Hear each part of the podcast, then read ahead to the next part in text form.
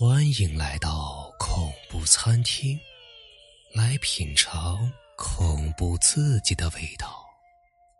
本节目由喜马拉雅独家播出。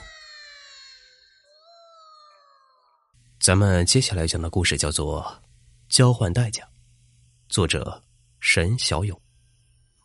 他只是一个普普通通的人，没有名牌大学毕业的学历背景。也没有优渥的家庭背景，只能在三线城市租一间小小的公寓，重复着每天的打工生活。生活很平淡，但也很无趣。她长得难看，从小到大也没有男朋友，孤零零的一个人就习惯了。多年不回家，因为父亲进了监狱，而母亲早在他两三岁的时候。就改嫁给了一个丧妻的煤老板，与这个家再无瓜葛。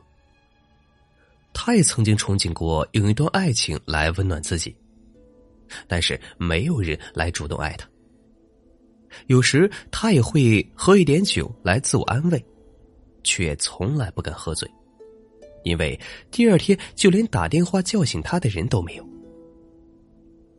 这一天也没什么不寻常。他简简单单收了工，从打工的餐厅出来，正好赶上十二路末班车。这十二路车呀，明明要经过一些重要车站，但公交车烂的要死，还很不准时，没准今天就没有这最后一趟车了。所以，在他小跑之后，追上了那辆歪歪扭扭的公交。他找了一个靠近后座的座位坐下。安安静静的向着车外望去，天空闷闷沉沉的下着小雨，车内人虽然不多，但却格外温暖。车窗上起了雾气，他伸出手指，在车窗上写下了喜欢的明星的名字，但又害怕被别人看见会笑话，忙伸手抹掉了。这时，他发现车窗上自己的倒影也有几分美丽，甚至。有一点不像自己了。他仔细的盯着倒影，那是一个与自己有着几分相似的女人，但却比自己实在美太多了。眉头眼角都彰显着属于少女的青春气息。他一时没有反应过来，想起了自己的少女时代，便自怨自哀了一阵子。突然，他意识到了什么，慢慢的头皮开始发麻。他猛地转向车窗，脸部正对着窗子，却惊恐的发现车窗上依旧是自己的侧脸。他尖声惊叫起来，却发现自己似乎被某一种强大的气压逼的是无法动弹。他想哭，却哭不出来。更可怕的事情出现了，车窗上的女人慢慢的转过头来，冲他微微一笑。那张精致宛如陶瓷娃娃般的脸，在忽明忽暗的灯光下显得十分的诡异。饱满的唇瓣像沾上了鲜血，背齿的缝隙间有未干的血痕。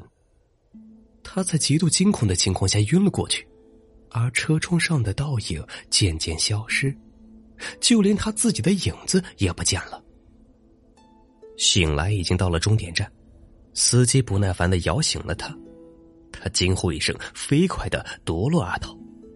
幸亏这三线城市公交车站与站之间距离不大，他不过多坐了两站而已，跑回去也不过十多分钟。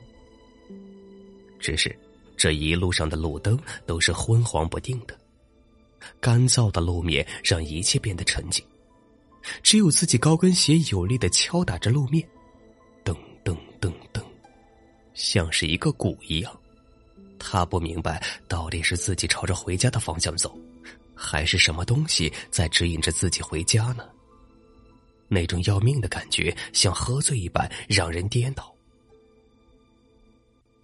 这条路他走了许多次，却从来没有觉得像现在这般四季空灵，这般陌生。路就那么延伸下去，好像要把他送到黑暗的深处去。他曾数次看见远处像是断路，没了路灯，等经过这里时，才发现好像是错觉，不敢回头。每走一步，自己那根最纤弱的神经就会紧绷起来，心脏有节奏的跳动，让他感觉自己是这一天地之间唯一的活物。终于到家了，一进门，他就怀疑自己是不是走错了。那太过奢华、宛如水晶宫殿一般的房间，怎么会是自己那间破旧衰败的上世纪公寓呢？他小心的退出，看了看门牌号，这就是自己的公寓啊。自己手中的钥匙也和平常并无区别。他揉了一下眼睛，又看了看那间大了许多倍的豪华套房，一阵困意席卷而来。他只好关上门，先去洗漱。毕竟今晚上发生的事情太过诡异，也许是个梦呢。但洗漱间的一切让他只能相信这是真的。洗漱间半面墙壁全是镜子，倒映着一张脸，那是一张不属于他的美艳的脸，但却又和他有几分相似。天哪，这不就是车窗上的脸吗？他努力的让自己平静下来。需要休息，也许只要明天一早起来，一切就会恢复正常。也许这只是自己在疲劳之中产生的幻想，一切都不是真的。这本该是一个无眠之夜，他却从枕头下翻出了几粒安眠药，强迫着自己吞下去。谁知道夜晚还会发生什么诡异的事情呢？也许睡着了，就用不着害怕了吧。他翻了个身，开始迷迷糊糊起来。浓重的黑雾慢慢散去，黄土之上是血流飘落的残景，一个绝望的身影站在尸横遍野的废墟之上。一切开始模糊，像放到一半的黑白胶片的电影录像。以一种诡异的模式开始了后续的故事，一切都朝着失控的轨迹远离。梦中惊醒的他爬起来，才凌晨三点钟，半醒半梦的感觉是最为恐怖的。你能明白自己不在梦中，却又深深的被梦中的场景吓到。有时你甚至分不清楚梦幻之中的恐怖，是否会在这样一间曾经那么熟悉的屋子里，从床底窜出鬼影丛丛，书桌上的布娃娃也许会突然断头。你无法控制自己的思绪，如若是清醒，那则更加可怕。他很快又睡着了，大概是药物的作用吧。醒来是清晨，整个城市安静的死寂，重工业污染导致这个城市连个鸟都少见，但也绝不会连噪音都没有。他简单的整理一下，离开了房间，沿着似曾相识。却有些不同的路，一直往下走去。一路上都很安静，没有车水马龙，没有喧闹。一棵树下挂着秋千，还在轻轻摇晃着，好像还有孩子在上面一样。